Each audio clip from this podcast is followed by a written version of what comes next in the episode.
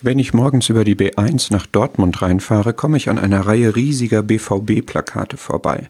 Eins davon lautet, das Fest der Liebe ist und bleibt Familiensache.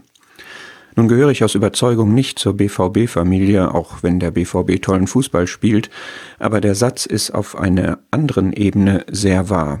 Wenn Weihnachten das Fest der Liebe ist, dann der Liebe Gottes, denn er hat seinen Sohn gegeben, weil er die Menschen so sehr liebt, dass er ihnen ewiges Leben geben möchte, anstatt sie wegen ihrer Sünden ewig verloren gehen zu lassen.